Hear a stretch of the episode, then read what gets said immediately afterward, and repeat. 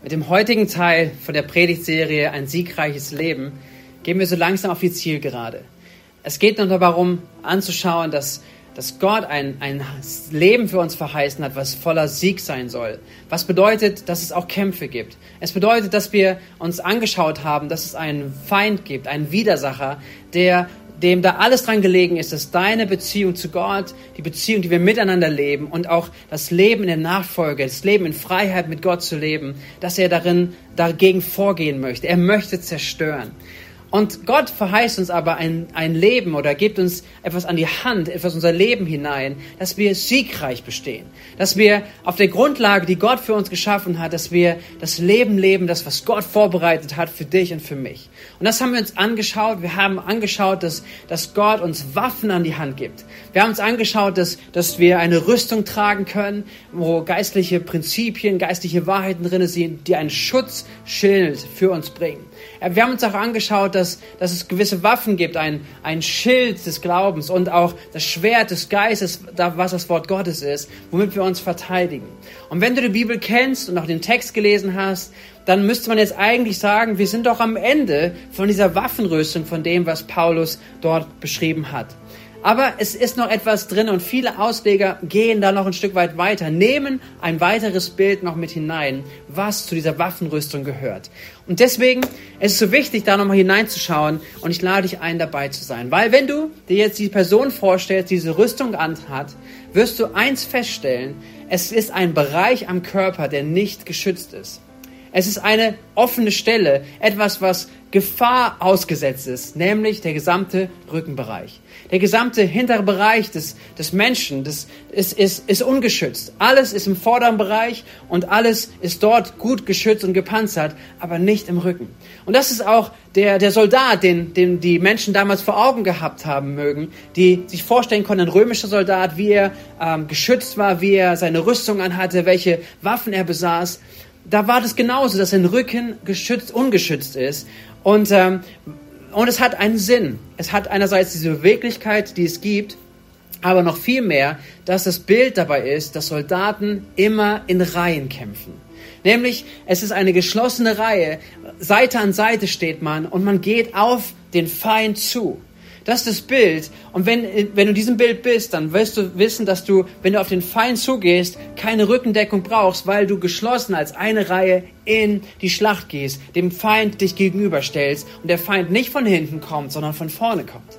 Und wenn mal die Reihen durchbrochen werden, dann war es so, dass Soldaten Rücken an Rücken gekämpft haben. Sie haben Kreise gebildet oder, oder Zweierschaften gebildet, wo sie Rücken an Rücken gekämpft haben und nach vorne sich bewegen konnten, aber der Rücken immer durch den anderen geschützt war.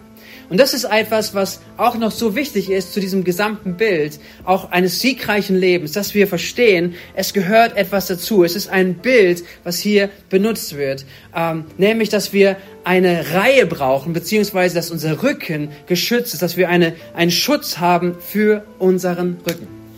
Und genau an dieser Stelle fällt mir auf, dass wenn du über Gemeinde nachdenkst oder wenn du über Glauben nachdenkst, dass an dieser Stelle auch so viel Leid oftmals ist. Weil man sagt, hey, wir sind doch in einem Kampf, wir sind in einem geistlichen Kampf, wir, wir probieren durch unser Leben zu gehen mit Jesus, wir wollen äh, mit ihm unterwegs sein. Und dann erleben wir so oft oder Menschen erleben es immer wieder, dass statt von vorne einen Angriff zu bekommen, es doch Friendly Fire gibt, so nennt man das, nämlich dass von hinten plötzlich aus eigenen Reihen man selbst verwundet wird. Und wenn ich mit Menschen spreche, die Verletzungen in sich tragen, die durch Gemeindesituationen gegangen sind, dass sie dann sagen, hey, das tat viel mehr weh, als von anderen Menschen irgendwie vielleicht Verletzungen mitzubekommen. Und das ist so wahr, weil Verletzungen, die von vorne kommen, sie treffen auf eine andere Schicht und, und letztendlich, wenn Verletzung kommt aus eigenen Reihen, Verletzung kommt aus, von anderen Christen, Verletzung in Gemeinde, sie haben oftmals eine viel, viel stärkere Kraft und eine Verwundungsstärke da.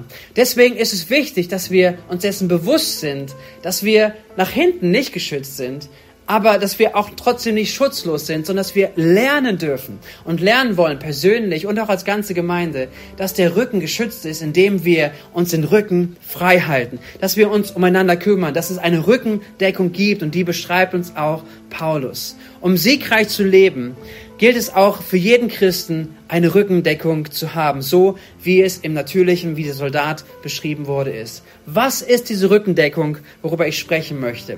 Wie wird mein Rücken gedeckt? Wie decke ich den Rücken eines anderen? Und da möchte ich mit uns nochmal hineinschauen in den Epheserbrief, Kapitel 6, wo wir schon die ganzen Waffenrüstungen angeschaut haben. Und jetzt in die Verse 18 und 19. Dort heißt es, wendet euch vom Heiligen Geist geleitet, immer und überall, mit Bitten und Flehen an Gott. Lasst dabei in eurer Wachsamkeit nicht nach, sondern tretet mit Ausdauer und Beharrlichkeit für alle ein, die zu Gottes heiligen Volk gehören. Betet auch für mich, schreibt der Apostel Paulus. Und hier ist die Rückendeckung, wovon ich sprach. Das ist die Rückendeckung. Die Rückendeckung ist das Gebet im Geist mit Ausdauer und Beharrlichkeit füreinander. Das ist die Rückendeckung, worum es geht. Wir sind eine Mannschaft von Jesus-Nachfolgern. Und dieses Bild ist so wichtig, dass wir das in uns aufnehmen. Dass wir, dass wir nicht Kirche spielen. Dass wir nicht probieren, irgendwie Kirche davon abhängig zu machen, dass wir einen Gottesdienst besuchen. Sondern dass wir verstehen, wenn wir Jesus nachfolgen, gehören wir zu seinem Team. Und wir dürfen nicht gegeneinander spielen. Wir dürfen nicht gegeneinander arbeiten, sondern was wir tun wollen von ganzem Herzen, von unserer Ausrichtung ist, dass wir einander ermutigen, tiefer und weiter zu gehen in Jesus. Dass wir einander ermutigen, dass, dass da, wo Menschen durch Kämpfe gehen, dass sie wissen, dass wenn wir füreinander da sind, dass wir nicht negativ übereinander reden, dass wir uns lustig machen, dass wir, dass wir vielleicht sogar schadenfroh sind, dass jemand es nicht geschafft hat, sondern dass unser ganzes Innere darauf für ausgerichtet ist, dass wir sagen, wir wollen, dass das Leben des anderen gelingt, dass er nach vorne geht, dass er weiterkommt, dass sein Glaube gestärkt wird. Und ja, da gehört vielleicht auch mal dazu, dass man jemand sagt, hey, diese Entscheidung, die du in deinem Leben getroffen hast, die wird dich nicht dahin führen, dass du ein Leben in Freiheit führst. Deswegen lass mich dich ermahnen, lass mich dich ermutigen, andere Wege zu gehen. Aber immer mit der Ausrichtung, wir wollen, dass wir einander ermutigen, dass wir einander weitergehen in Christus, in der Nachfolge. Das ist, worum es geht. Wir wollen, dass der andere siegreich ist. Wir wollen, dass geistliche Erfolge da sind, im Persönlichen oder auch wenn wir als Gemeinden miteinander unterwegs sind, dass wir, dass wir einander anfeuern, auch andere Gemeinden zu sagen, wir wollen, dass ihr Leben gelingt. Wir wollen, dass ihr Dienst, ihr Auftrag an Menschen, dass er gelingt, weil wir sind seine Mannschaft. Und dieses Bild ist so wichtig, dass wir es immer wieder hören und immer wieder auch aufgreifen und auch du als Einzelner verstehst, es hat so viel mit deinem Leben zu tun und auch mit einem siegreichen Leben, was Gott für dich verheißen hat. Paulus berichtet davon und er sagt, dieses Gebet als Rückendeckung hat sein Leben geprägt. Die Gemeinde hat für ihn gebetet. Und er schreibt einen Brief an die Korinther, das sind, ist eine Stadt in Griechenland. Er schreibt an die Christen dort und er schreibt ihnen folgendes im zweiten Korintherbrief, Kapitel 1, die, erst Vers 5 und dann später ab Vers 8. Er schreibt ihnen, er beschreibt erstmal sein Leid, seine Herausforderung, die er hatte, und er sagt ihnen Folgendes. Genauso nämlich, wie wir in ganz besonderem Maß an den Leiden von Christus teilhaben, erleben wir durch Christus auch Trost und Ermutigung in ganz besonderem Maß. Hey, er beschreibt, dass das Leben eines Christen nicht immer happy ist, nicht immer alles easy ist, sondern es gibt Leid. Es gibt in seinem Leben, wo er Jesus nachfolgt, wo er dem Auftrag Raum gibt in seinem Leben, es gibt Widerstände. Und er erlebt einerseits Leid, aber er erlebt auch Trost, was er bekommt. Und jetzt beschreibt er es weiter. Vers 8. Ihr müsst nämlich wissen, Geschwister, dass das, was wir in der Provinz Asien durchmachten, so überaus schwer auf uns lastete, unsere Kräfte so sehr überstieg, dass wir schließlich nicht einmal mehr damit rechneten, mit dem Leben davonzukommen. Also es war schon ziemlich krass. Wir kamen uns vor, als wäre das Todesurteil über uns gesprochen worden. Aber das alles geschah, damit wir nicht auf uns selbst vertrauen, sondern auf Gott, der die Toten zu neuem Leben erweckt. Vielleicht ein wichtiges Wort für dich heute. Vielleicht sagst du, mir geht's nicht gut. Du gehst durch so eine Krisenzeiten. Du gehst durch Herausforderungen, weil du Jesus nachfolgst. Ähm, hier darfst du erleben, dass der Geist Gottes da ist und dass der Geist Gottes neues Leben weckt. Er hat uns, das schreibt Paulus, vom sicheren Tod gerettet und wird uns auch weiterhin retten. Ja, wir haben unsere Hoffnung auf ihn gesetzt und sind überzeugt, dass er auch in Zukunft retten wird. Und jetzt kommt's, Vers 11. Auch ihr könnt dabei mithelfen, liebe Gemeinde. Hey, liebe Korinther, ihr könnt mithelfen bei diesem Kampf, nämlich indem ihr für uns betet. Wenn viele das tun, werden dann auch viele Gott für die Gnade danken, die er uns erfahren lässt. Hier geht es darum, dass er einlädt und sagt, Leute, betet mit. Ihr kämpft mit. Auch wenn ihr gerade nicht in diesen Gefahren seid, aber durch euer Gebet kämpft ihr mit. Durch euer Gebet ist etwas, was in Gang kommt, dass wir diese nächsten Schritte gehen, dass wir siegreich und erfolgreich Jesus nachfolgen und das, den Kampf aufnehmen, der vor uns liegt. Und das führt mich zu zwei Punkten, nämlich, was ist meine Verantwortung? Meine und deine Verantwortung ist, dass du beginnst, für jemand anderen zu beten. Dass wir das tun, was Paulus vorher gesagt hat, nämlich, dass wir mit aller Beharrlichkeit für alle eintreten, die zu Gottes heiligen Volk gehören. Deine Verantwortung, ähm, dass wir als eine große Mannschaft von Jesus nachfolgen, dass wir als Gemeinde, hey, mit unserem Auftrag, den wir haben und auch in der Art und Weise, wie wir diesen Auftrag umleben, äh, umsetzen wollen, dass wir füreinander beten, wie eine große Familie dass wir einander auf dem Schirm haben, dass wir darüber nachdenken, dass dieses Gebet den Unterschied macht für den anderen, weil ich den Rücken des anderen frei halte.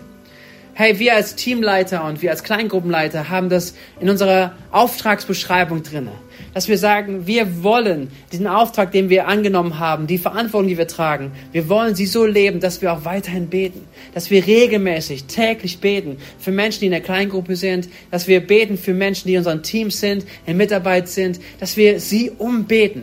Das sind Beziehungen, die da entstanden sind. Das sind äh, Verbindungen, die da aufgenommen werden, ganz verlässlich. Und das bringt uns in die Lage, einfach wirklich da konkret zu beten.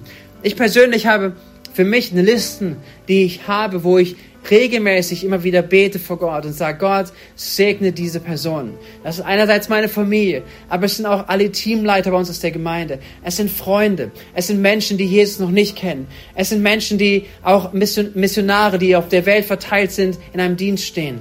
Es sind verschiedene Listen, die ich in meinem Handy habe, die regelmäßig mich, woran ich regelmäßig erinnert werde, damit ich für sie bete. Und wisst ihr, das wird so sehr gebraucht, dass wir den Rücken frei halten von Menschen um uns herum. Deswegen möchte ich dich ermutigen, dass du das annimmst. Und hier sagt Paulus, wir sollen im Geist beten, alle Zeit. Und im Geist, wenn wir das anschauen, das bedeutet unter anderem auch, dass wir in Sprachen beten. Dass das Sprachengebet etwas ist, was Teil davon ist, dass wir manchmal gar nicht in Worte fassen können, was die Not, was der Bedarf ist von Menschen. Aber dass wir wissen, wenn wir anfangen zu beten, auch wenn wir keine Worte gerade haben, dass Gott es hört und dass Gott die Gebete erhört. Und wenn du vielleicht nicht Sprachengebet bis jetzt empfangen hast oder es nicht dein Thema ist, wo du nicht genau weißt, wie du umgehen kannst, genauso darfst du dich aber vom Geist geleitet wissen, dass du ihm erlaubst zu sagen, Heiliger Geist, erinnere mich an Menschen. Gib mir Eindrücke für Menschen. Gib mir Impulse, dass ich für Menschen beten kann, vielleicht für Situationen, wo sie gerade drinnen sind. Und der Geist Gottes ist derjenige, der es gerne tun möchte. Er möchte gerne was wachrufen in dir und in mir, dass wir füreinander beten und dass wir den Rücken frei halten füreinander. Und ja, es ist auch meine Einladung, dass du für mich betest, als Pastor, dass du betest für, für Leiter, für deinen Kleingruppenleiter, für deinen Teamleiter, dass wir beten für Leiterschaft, weil Leiterschaft immer wieder auch ähm, einen Weg nach vorne gehen möchte, immer wieder auch neue Wege beschreiten möchte, neues Land einnehmen möchte. Und da sind Angriffe, da sind Kämpfe da. Und deswegen lasst uns dafür beten, so wie Paulus hier einlädt, sagt, betet auch für mich, dass wir als Gemeinde den Rücken frei halten füreinander durch Gebet. Die zweite Verantwortung ist, das war die erste Verantwortung, für andere zu beten. Die zweite Verantwortung, die jeder von uns hat, auch um ein siegreiches Leben zu leben, ist, eingebettet selbst im Gebet zu sein.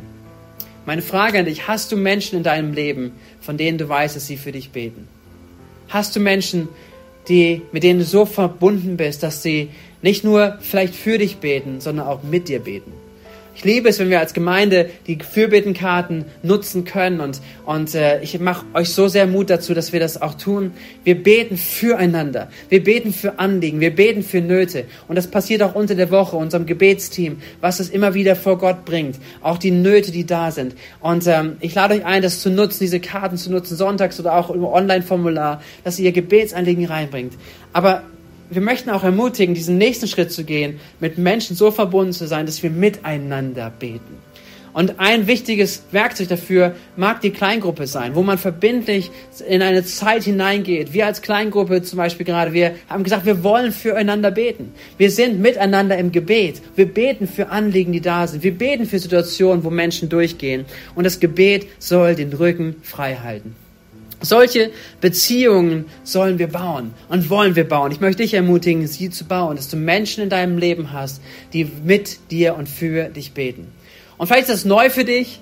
Das, deswegen ist es eine herzliche Einladung, Ermutigung, äh, das wirklich vor Gott zu bringen und zu sagen, Gott, schenk mir Menschen, die mit für mein Leben beten, mit denen ich zusammen bete, wo ich mit denen durchs Leben auch im Gebet gehe. Das mag deine Kleingruppe sein. Wenn du gerade keine Kleingruppe hast, dann sprich jemanden an, komm, geh auf jemanden zu, frag jemanden vorsichtig zu sagen, hey, wärst du bereit, vielleicht mit mir zu beten, regelmäßig immer wieder mal in deinen Gebeten für mich zu denken, an mich zu denken. Ich möchte, dass mein Rücken beschützt ist, mein Rücken äh, frei ist, weil da Gebet hinter mir ist.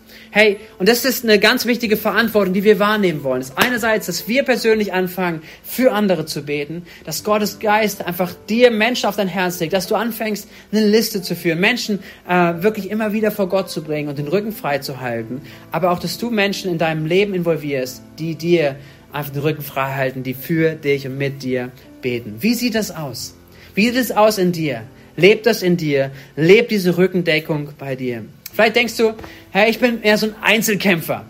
Ähm, so, so, ich bin nicht so die Beziehungsnudel und das macht mir eigentlich mehr Mühe. Ähm, vielleicht ist da auch so ein bisschen eine Hemmung da, vielleicht ist aber auch Stolz da. Ja, was sollen denn die Leute über mich denken, wenn ich dem erzähle, dass ich Gebet brauche oder dass irgendjemand ähm, komisch denkt dann über mich, dass ich es alleine nicht hinbekomme und manchmal haben wir solche, solche Tendenzen in uns, dass wir probieren, alles mit uns selber auszumachen. Und ich möchte dich ermutigen, dass du nicht dafür bestimmt bist. Ja, du musst jetzt keine übernatürliche Beziehungsperson werden, aber du musst dir bewusst werden, du sollst dir bewusst werden, dass du Gebet brauchst. Dass es Teil von deiner Waffenrüstung ist, dass es Teil von einem siegreichen Leben ist, eingebettet zu sein, sich darauf einzulassen, auf Menschen einzulassen, sein Herz weich zu halten, sein Herz auch zu demütigen manchmal vor Menschen und zu sagen, ich komme nicht weiter, bitte bete mit mir, bete für mich, sein Herz weich zu machen und zu erleben, wie genau da Gott anfängt durchzuwirken. Und das andere mag sein, dass du vielleicht so die Mentalität auch dieses Einzelkämpfers hast, dass du sagst, ich und mein Jesus, das ist genug, das ist alles, was wir brauchen, was ich brauche. Und vielleicht kommt es auch daher, dass du erlebt hast, gerade wenn du dich geöffnet hast, dass, dass so dieses Friendly Fire, dieses, dieses, äh, ja, Verletzung aus eigenen Reihen passiert ist. Dass Menschen nicht gut damit dir umgegangen sind, dass Menschen dich verletzt haben, gerade auch Christen und, und ähm, ja, aus deiner Gemeinde vielleicht. Und da mag es sein, dass diese Tendenz da ist. Und mein Gebet für dich und meine Ermutigung für dich ist, dass du dich dem wieder neu stellst. Und dass du sagst, okay Gott, ich möchte dennoch mich wieder einbauen lassen. Ich möchte dennoch diesen Weg gehen. Ich möchte mich dennoch nicht rausziehen und einfach nur sagen, ich und mein Jesus, sondern ich möchte das erleben, dass diese, dieser Segen, der darauf liegt, auch im Miteinander, im Verbundensein, im Vernetztsein miteinander, dass dieser Segen auch in deinem und in meinem Leben da ist. Und das mag sein, dass Gott einige Dinge vielleicht heilt und wiederherstellt, aber es ist sein großer Wunsch, dass seine Kinder, seine Gemeinde, dass sie eine starke Einheit ist. Was wäre möglich, was wäre möglich, wenn, wenn wir zusammen eine Front bilden, wenn wir zusammen eine Einheit bilden? Was wäre möglich, wenn, wenn die Gemeinde von Jesus wirklich in Einheit steht? Nicht, dass sie alles gleich sieht, alles gleich meint, aber ein Verständnis hat für Einheit und dass sie weiß, wir schließen die Lücken, weil wir nicht gegen uns selber kämpfen, sondern weil wir letztendlich da sind, um einer Welt zu dienen, die Jesus nicht kennt, weil wir hier sind, um Licht und Salz zu sein, weil wir unseren ganzen Fokus nicht auf Randthemen lenken, sondern auf den Hauptauftrag, dass wir das Leben mit Jesus, was er geben möchte, was, was er in uns hineingelegt hat schon, dass wir es anderen Menschen nahebringen. Und Jesus sagt einmal, dass anhand unserem Umgang miteinander, unserer Liebe miteinander, die Welt erkennen wird, dass wir seine Kinder sind. Hey, und das fängt mit unserer Verantwortung an. Gebet verändert so viel. Gebet verändert dich. Und Gebet verändert auch das Leben des anderen. Und siegreich soll es sein. Deswegen geh diesen Weg. Vielleicht ist es gut, dass du deinen Stolz ablegst. Vielleicht ist es wichtig, dass du Verletzungen ablegst. Vielleicht ist es äh, wichtig, dass du einfach auch dieses Prinzip zum ersten Mal verstehst, dass du sagst, hey, das fehlt mir, das Gebet mit und füreinander. Deswegen geh deinen nächsten Schritt. Für euch, wenn ihr jetzt in der, in der ähm, offenen Haus seid, wenn wir noch austauschen wollt, geht einmal dieses Thema durch. Sprecht miteinander darüber, welche Erfahrungen ihr gemacht habt, wie Gebet euer Leben ähm, geholfen hat. Sprecht über das Gebet, sprecht, was euch leicht fällt, sprecht, was euch schwer fällt. Sprecht, wie ihr einander unterstützen könnt, auch im Gebet nächste Schritte zu gehen. Sprecht über Erfahrungen, die ihr gemacht habt, auch strategisch zu beten, vielleicht eine Liste zu haben und macht Dinge fest, ganz konkret. Und wenn du alleine bist heute und diesen Impuls gehört hast, auch dich möchte ich ermutigen, in eine Zeit zu gehen, wo du mit Gott sprichst, wo du dein Herz vor Gott öffnest und seinem Geist erlaubst, dass er in deinem Leben prägt, dass er spricht, dass er dir Menschen aufs Herz legt, dass er vielleicht Herzenshaltung offenbart, dass er anfängt in deinem Leben zu wirken. Ich möchte beten zum Abschluss und dich segnen und glaub, dass Gott was Gutes auch mit diesem Impuls vorbereitet hat. Vater im Himmel, hab Dank dafür, dass dein Wort real ist. Hab Dank dafür, dass dein Wort absolut aktuell ist, auch für unsere Situation, für unser Leben jetzt. Herr, wir nehmen dieses, diese, diese äh, diese Betonung wahr, dass wir eine Rückendeckung füreinander sein wollen und können. Dass wir den Rücken frei halten im wahrsten Sinne des Wortes durch Gebet. Herr Jesus, ich bitte dich, dass du eine Dynamik startest in uns als Gemeinde, in uns persönlich, Herr, dass wir diesen Blick füreinander haben, dass wir einander ermutigen, dass wir einander tragen im Gebet, dass wir Durchbrüche für den anderen glauben und erbeten, Jesus, die du tun willst, Herr. Ich bitte dich, dass etwas wächst an Verständnis, wächst Herr auch an einem Gebetsgeist, den du ausgießt auf uns, dass wir einander tragen können und dass wir einfach ein Werkzeug sind in deiner Hand, Herr, für diese Stadt, für diese Region, die tragbar ist, Herr, die Einfluss nimmt auf diese Zeit. Herr Jesus, wir bringen dir auch die Situation nochmal ganz konkret in der Ukraine. Ich bitte dich, dass du dort eingreifst. Wir bitten dich, dass du, dass du Heil gibst, Herr, in Nationen hinein. Und dass du dich kümmerst um Menschen, dass du übernatürlich ähm, auch Gemeinden jetzt versorgst, dass sie dort Licht und Salz sein können, die dort, die dort sind, Herr. Wir bitten dich, dass Hilfsgüter ankommen, dass Gnade da ist, Jesus. Und hilf du uns auch, vorbereitet zu sein, um Menschen zu dienen, auch hier in unserem Land, wie wir es tun sollen. Jesus, segne diese Woche und sei du mit uns in Jesu Namen. Amen.